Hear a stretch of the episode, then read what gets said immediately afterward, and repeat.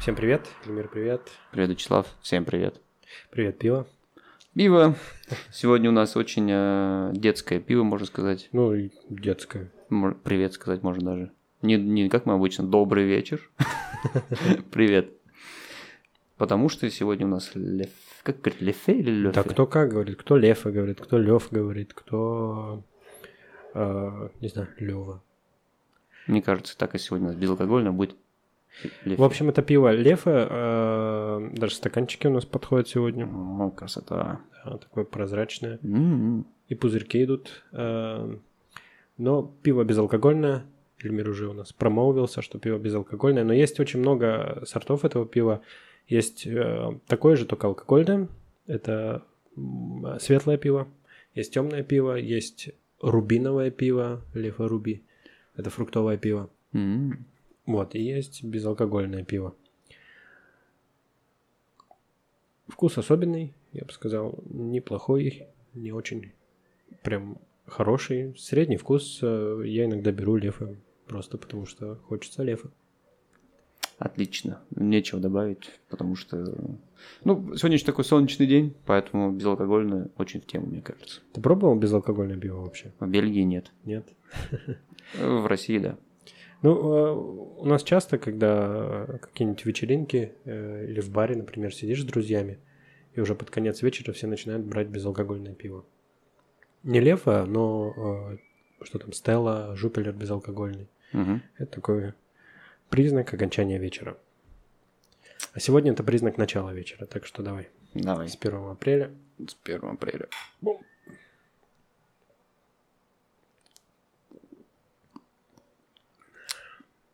Пиво.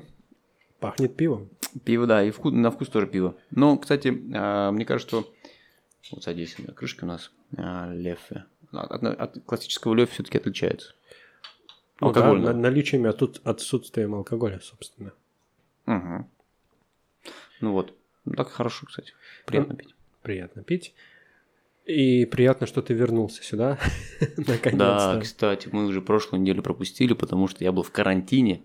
А, был я в карантине, потому что я слетал в Россию на один день. А так как Россия находится в красной зоне, а, так Бельгия относит Россию к красной зоне, так скажу, то а, после того, как слетал и прилетел обратно, нужно отсидеть неделю в карантине.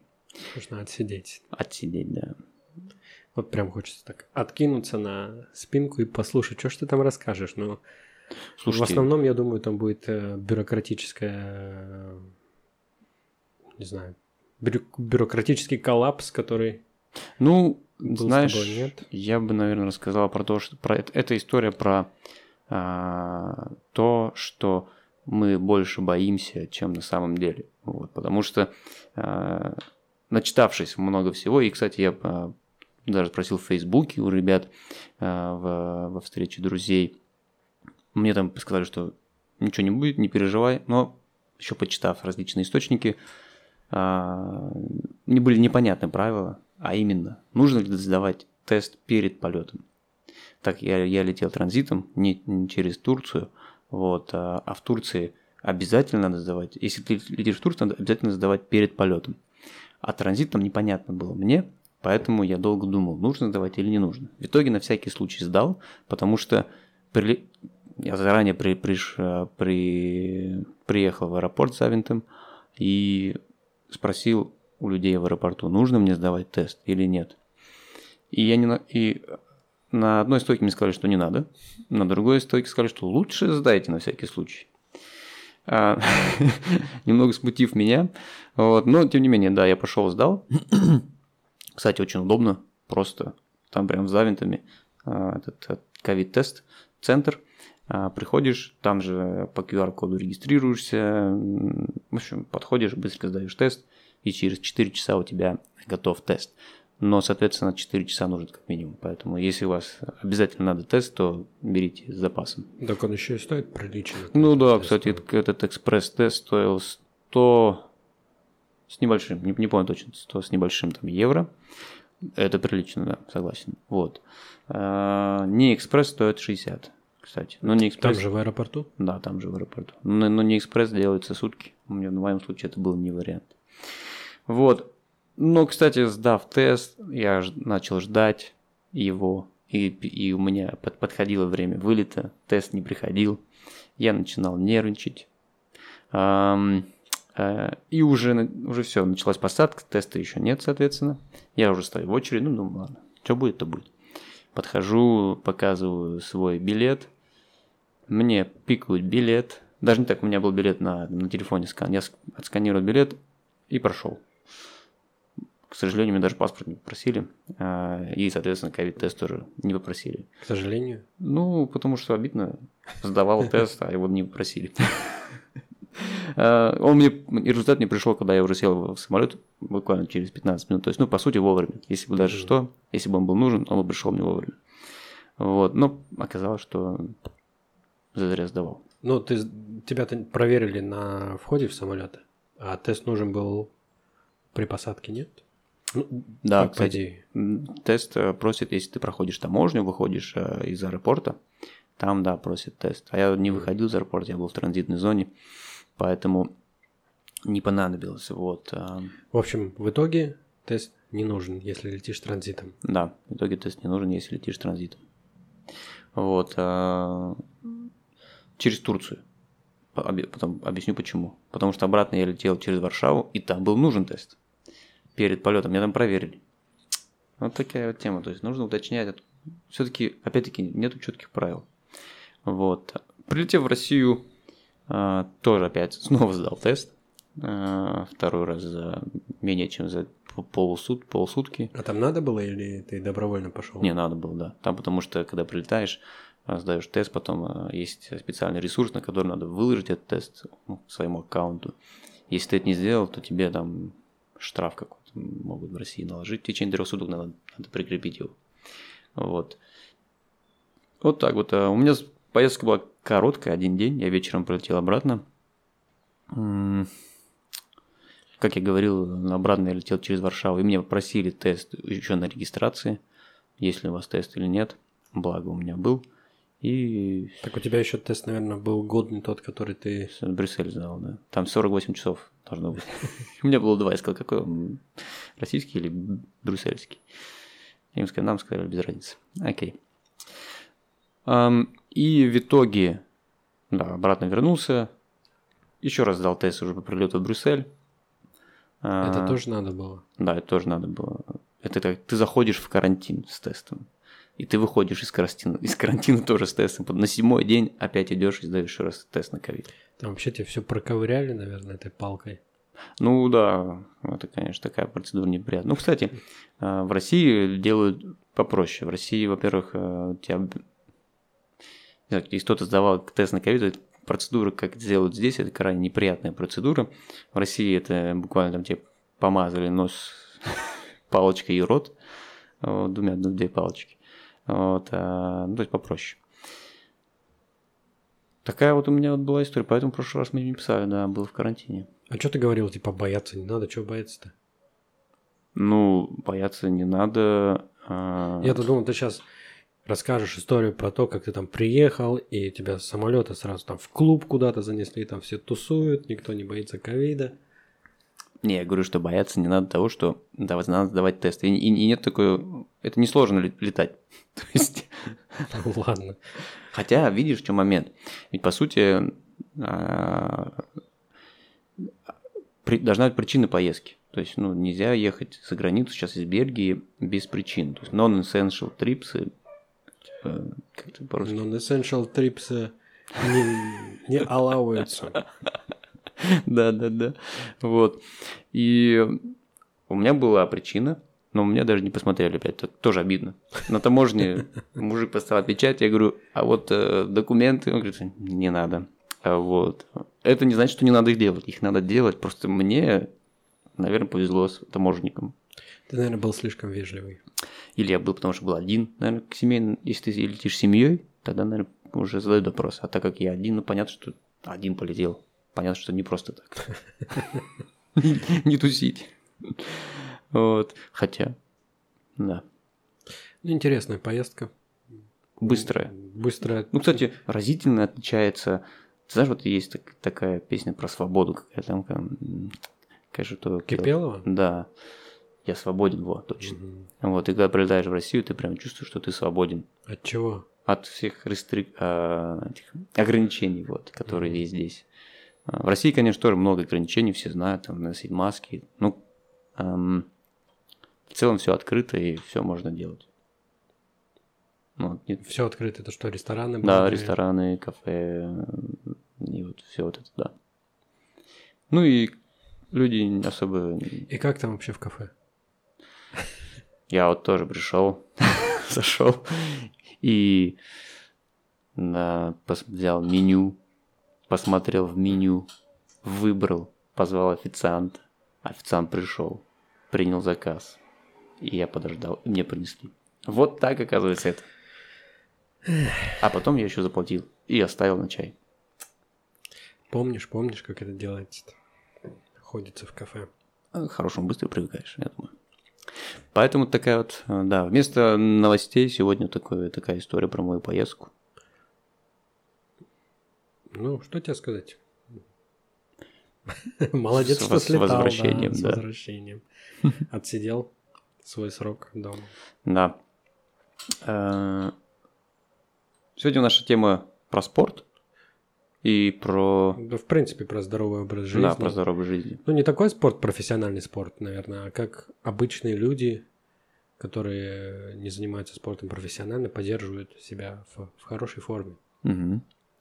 Я вчера ехал с работы вдоль эм, речки в Антверпене, где набережная, где все Мгм. тусят. И там вообще нельзя было проехать, потому что все бегают. Там есть еще такая спортивная площадка, не знаю, ты видел, нет, около парковки. Там не то, что она импровизирована, ее построили, да всегда куча народу занимается. Не обращал внимания, нет, нет. Ну вот, вчера была это двойная куча народу. Это прям там как там лестницы всякие, гири привязанные, и вот там люди лазят по лестницам, гири, гири поднимают, там было очень много народу. А вдоль, вдоль самой набережной было очень много бегунов. Мгм. А, Ну и велосипедистов, соответственно.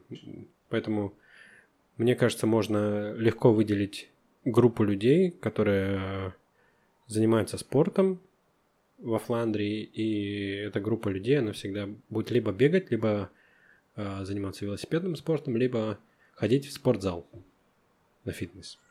Ну, сейчас спортзал закрыт. Да, сейчас спортзалы закрыты. Наверное, поэтому люди туда, на, Мгм. на- на эти площадки ходят. Но бег считается самым дешевым спортом здесь Самый доступный. Я бегаю, до сих пор. да. Э, Бег, как бы это здесь не редкость. Ты, наверное, часто встречаешь, хотя ты и бегаешь в 6 утра, да? Сейчас я бе- бегаю, наоборот, вечером. Мгм. Поменял. Ну, и когда я бегал в 6 утра, люди тоже бегали. Да, ты там не один. И люди бегают с собаками, люди бегают с детьми. Есть такие специальные коляски э, Мгм. двойного назначения. Ну, Есть, точнее, и обычные коляски для, для бега, а есть коляски, которые цепляются на велосипед, но с ними еще можно бегать. Вот поэтому, когда рождаются маленькие дети, э, многие мамы, например, не хотят бросать спорт и бегают с колясками. Не знаю, насколько это удобно, но если есть мотивация, то почему бы и нет. Да. А, ну, ты знаешь, в этой связи, наверное, что интересно, бег сам по себе, я не знаю, как, как, как долго популярен здесь, но в России он стал популярен относительно недавно. То есть вот так люди массово, ну как массово, очень много людей тоже бегают в России, например. Я начал бегать тоже в России. А, ну, наверное, это стало популярно, наверное, лет 10 назад. Где-то так начал. Ну, в России, наверное, неудобно бегать, потому что зимой становится довольно холодно, и нужно очень много одежды себя, на себя надевать. Ну, я же сейчас спортивная одежда, Вячеслав, что уж ты прям да, Но натянул все там равно, сколько там, три слоя одежды. термик и побежал, что, все, ничего не надо. Э, Как, как говорят, э, бегуны в любую погоду можно бегать, не надо. э, У природы не бывает плохой погоды для бега. Это все придуманные э, эти отговорки. Я к чему? Я, я к тому, что в Бельгии удобно бегать, удобнее бегать весь год. Что есть, то есть, это факт. Здесь намного приятнее бегать, бегать, а Вот зимой, например, у нас было всего сколько, неделю, да, когда минусовая температура была. ну, неделю полторы где-то, да. Вот, и больше всегда было в плюсе. Ну, в принципе, сейчас у нас утром температура 6-7 градусов, так же, как и в январе, и в декабре, и в ноябре. Вот, вот эти вот все месяцы, если с утра бегаешь, то ты попадаешь под такую температуру. И у тебя одежда, в принципе, она на, на полгода хватает. У тебя есть летняя одежда и э, зимняя одежда. Да, согласен. И, кстати, такой еще момент немаловажный. Это популяризация, популяризация э, спорта. То есть, предположим, в Бельгии э, до ковида я э, участвовал в всяких полумарафонах.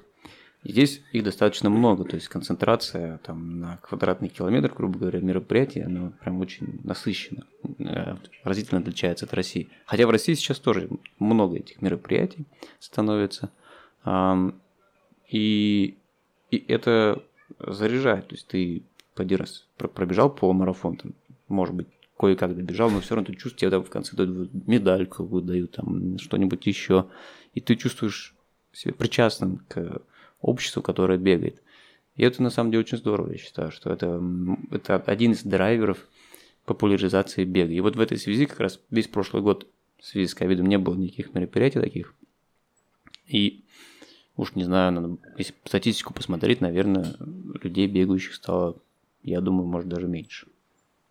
Но весной они всегда высовываются.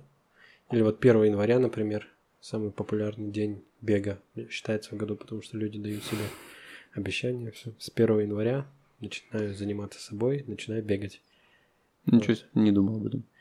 Вот 1 января, вот, неделю, две, после этого очень много народу бегает. Потом начинается отсев. Да. Ну, сложно привить э, привычку бегать. Это да. Но зато потом, когда привык, уже становится проще. Если говорить про велосипед. А велосипед тоже, я считаю, что очень... В России э, этот спорт практически не развит.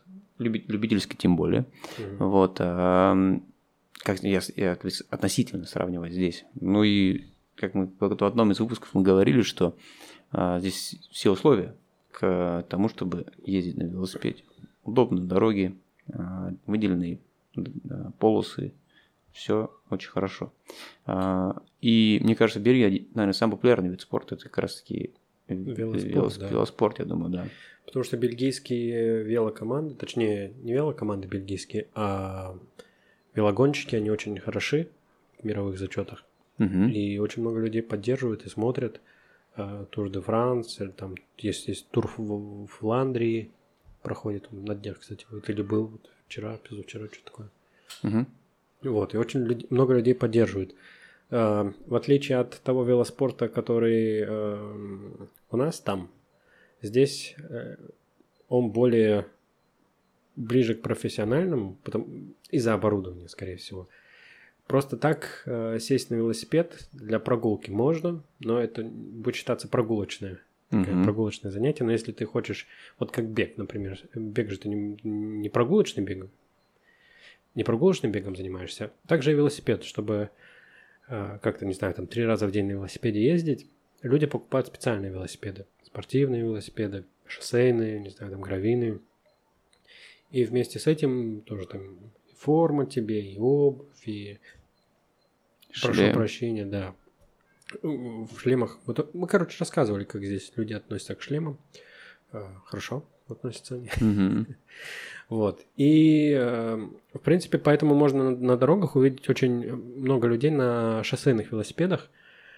Они не профессионалы, они просто любители, которые часто ездят, и далеко ездят, и быстро ездят. Да, точно, согласен. Но кроме шоссейных велосипедов, э, в Бельгии еще популярен mountain biking на горных велосипедах. Здесь не так уж много мест, где можно поездить на горных велосипедах, поэтому люди э, цепляют горные велосипеды, едут в специальные места. Угу. Тут есть специальные паркуры, э, трейлы, где можно поездить на горных велосипедах, и там отрываются. Потом домой.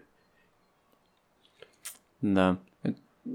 Опять, когда надо, надо просто это увидеть, что сколько из велосипедов и как здесь классно на них кататься, в общем-то. Не знаю, mountain для меня это что-то совсем я ни разу не видел и не любитель этого. Вот. Кстати, такой момент интересный. А, я здесь не видел, а, например, футбол.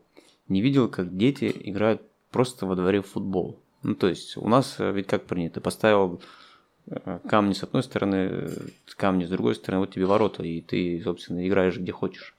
А здесь я такого не видел, но вчера, может, как раз перед эфиром, еду, мы ехали с, с сыном с тренировки, и я увидел, как дети играют в футбол, а, там как аллея, а, с одной стороны дорога, с другой, а посередине деревья с травой. И там они прям посерединке играют. Угу. Первый раз такое видел, когда вот дети так а, самоорганизовались и играют в футбол, по сути, вне футбольного поля. Здесь достаточно много футбольных полей, вот, а, где проходят тренировки, а, все дела. Но ну, так, чтобы просто собрались поиграть, я такого не видел. Редко, редко. Вчера только первый раз увидел. Ну, здесь, в принципе, дети редко собираются вместе играть. Может да. быть, и поэтому. Э, я имею в виду на улице просто mm-hmm. вот собраться, поиграть. То есть здесь нужна инфраструктура для этого. Если есть поля, Например, около магазина, Декатлон, спортивный магазин, в России, кажется, тоже такое есть. Там, да. там есть поле, да? Они поставили там и ворота, и баскетбольный кольца. Там всегда кто-нибудь играет. Угу. И просто огороженные площадки. Я вот когда проезжаю на велосипеде, я всегда вижу, что там постоянно кто-то играет. Mm. Это не палки, конечно, тебе поставить на эти, на траву uh-huh. между деревьев, но более-менее организованно, да, люди играют. То есть все-таки есть.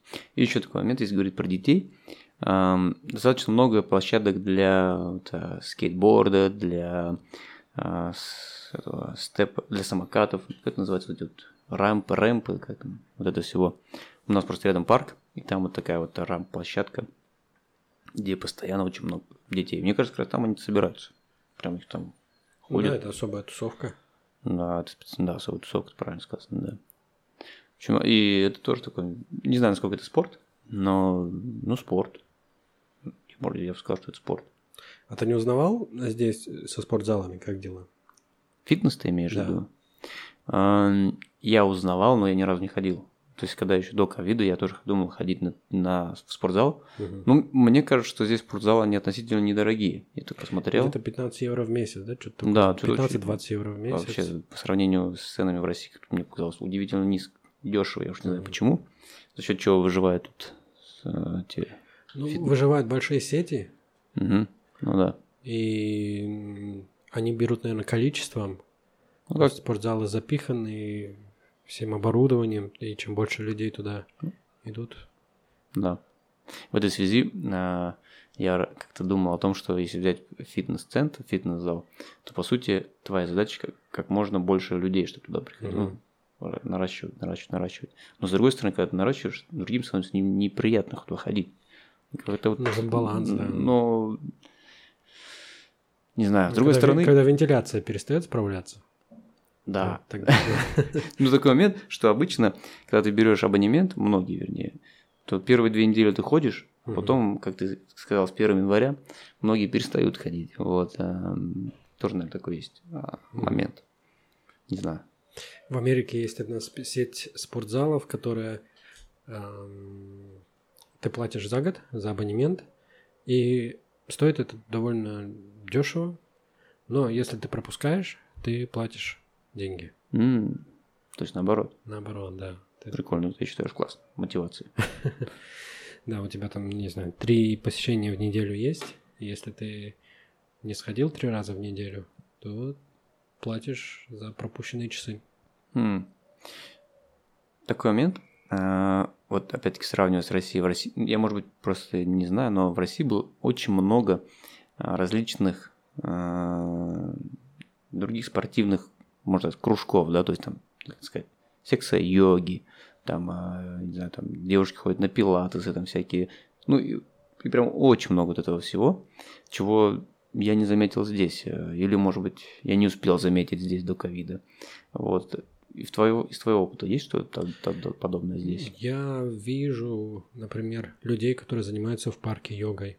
Угу, это я тоже вижу, да. Вот Но... просто туда идут и э, без никаких комплексов расстилают коврики, там угу. всякие мертвые цапли и всякое такое. Я не имею в виду итоги занятий, я имею в виду там позы всякие.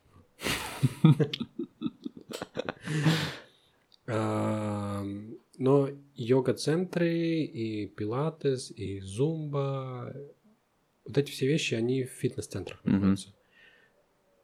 То есть по вечерам там в основном набираются группы, которые под музыку Что-то делают. что-то делают, да. Отлично. Но это входит, я не знаю, входит ли это в стоимость абонемента. Скорее всего, входит. Почему бы нет? Точно не знаю. Окей. Но это стоит не намного дороже, чем записаться в спортзал. Мгм.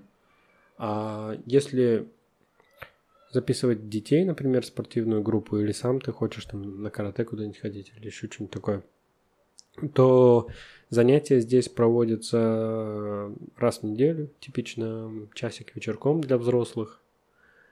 У детей тренировок вечером почти нет. Причем там такое неудобное время у детей, мне кажется, там, не знаю, в среду у тебя с 3 до 4 тренировка. М. Или э, во вторник с 5 до 6. Вот такие вот. Это с работой очень трудно отводить детей на всякие секции, кружки. Ну, в этой связи, ну, например, я же говорил, то, что мы вчера ехали с тренировки. У меня удобно получилось. У меня вот ребенок, ему будет 4 в апреле, он ходит а, в детскую секцию, ну, это у них там есть школа ММА, то есть это рукопашный бой. Вот, но для, для маленьких деток там типа просто они там, а, занимаются общей, общей физической подготовкой, если можно так выразиться. И, и занятия вечером, то есть вот с 5 до 6 примерно Мгм. удобно. Почему-то я вот успеваю отвозить. Там он час занимается, и потом мы едем обратно. А, поэтому можно найти, я думаю. Ну да, ММА-то можно найти. Ну, это, видишь, ну, там, кстати, ребята позрош, по, постарше, то занимаются серьезно уже, там прям всякие там рукопашный бой. Бойся, Эльмир, бойся. Скоро тебя конфеты будут выпрашивать не так, не пожалуйста. Авторитет надо, уважение. Это же семья. Когда познают силу силы Силу силы. В чем сила? в силе. Да, да, в чем сила в, в ММА. Да, ну у нас идея была, нет, кстати, не то, что рукопашный бой, нам просто хотелось, чтобы он занимался чем-то активным. Вот, и мы нашли такой выход по вечерам. А ты кроме бега занимаешься чем-нибудь? Да, мы вот э, опять с коллегами по- до ковида играли в волейбол и футбол. После работы. Ну вот, а, на работе есть тоже любительские клубы, команды, да, Да. которые соревнуются тоже с другими командами, с других компаний. Кстати, вот это, здесь, вот это мне понравилось. Здесь это так, на мой взгляд, это развито. То есть здесь, ну, в России тоже, на самом деле, тоже развито. Я тоже играл всякие такие. Но там не было, конечно, между м, компаниями, то есть э, нет, не, не- там было просто любительское вот это все. Мгм. Вот, но здесь именно это организовано. Вот, вот, например, мы играли в волейбол между разными, как, участвовали в турнире а, ежегодно, он прям каждый год проводит в течение года, там, играешь там с другими командами, потом на кубок, вот, а, ну, классно организовано, по вечерам играли, а, должны были играть и сейчас, но в связи с ковидом не играем. А, Сегодня вы, наверное, заметили, что новостей не было э, у нас, потому что Эльмир рассказал про свою поездку, но мы до записи немножко покомментировали одну забавную новость по поводу того, что, оказывается, все... Не то, что все, а основные ограничения по ковиду в Бельгии, они нелегальные, не имеют законной основы. Да. И вчера, типа, суд постановил, что правительство не имело права вводить эти... Или вот как-то вот так звучит, да, что оно, даже, оно обязало правительство снять какие-то ограничения, которые вне закона, в течение там месяца. А, нас так достаточно удивило, потому что, ну, если говорить, там, предположим, про Россию, я думаю, вряд ли бы суд смог вынести такое решение, что правительству а, нужно изменить какое-то решение. Вот. Для меня это было так забавно. Еще дали такое время, 30 дней, это как раз э, приблизительно тот срок, на который эти э, меры продлены. Ну, то есть все то, что расхвачено, короче. Да, может быть, здесь тоже все схвачено. Э, Они дойдут до, когда там через 30 дней, что 1 мая будет. Да. Вот на 1 мая обещают открыть уже кафешки у нас. Мгм. Вот и как раз будет такое восторжествовала справедливость, суд постановил отменить закрытие кафешек. На самом деле объявили э, открытие кафешек до, до истории с судом. Вот так вот совпало, что решение примет силу, именно тогда. Ну да, кстати. Посмотрим, не знаю, это только вчера появилась новость, и это было так довольно забавно, интересно. Вот. И еще один такой момент в связи с э, ковидом. Сейчас же дети все тоже пораньше ушли в каникулы, вот, сидят дома. Здесь пасхальные каникулы в Бельгии, которые должны начаться на следующей неделе и длиться две недели. Мгм. Но образование решило, что лучше сделать неделю дополнительно, то есть дети будут отдыхать три недели. Поэтому спортивную деятельность, спортивные мероприятия приходится родителям организовывать самим в течение... Да не только спортивные, вообще все. А Да. что делать родителям, у которых э, нет возможности? Им школа предоставляет справку о том, что школа закрыта, и Мгм. ты можешь взять э, полуоплачиваемый отпуск. Тебе по минимальной ставке будет э, по безработице оплачивать дни твои пропущенные вот эту неделю. Мгм. М, кстати, вот я не слышал. Пропустил. Так что, хотя уже поздно, уже четверг, Да, остался один день один день. завтра. Многие страны в Европе уже завтра у них э, э, выходной. Они уже в э, этих в пасхальных каникулах. Ну ладно, у нас еще завтра рабочий день, Да. Поэтому сегодня мы, наверное, заканчиваем. Пиво закончилось, подкаст заканчивается, Всем спасибо. и зарядка заканчивается. Ха-ха. Как все совпало, как все по-бельгийски. Это точно. Ладно. Давайте. Всем До с- спасибо, пока. До следующего раза.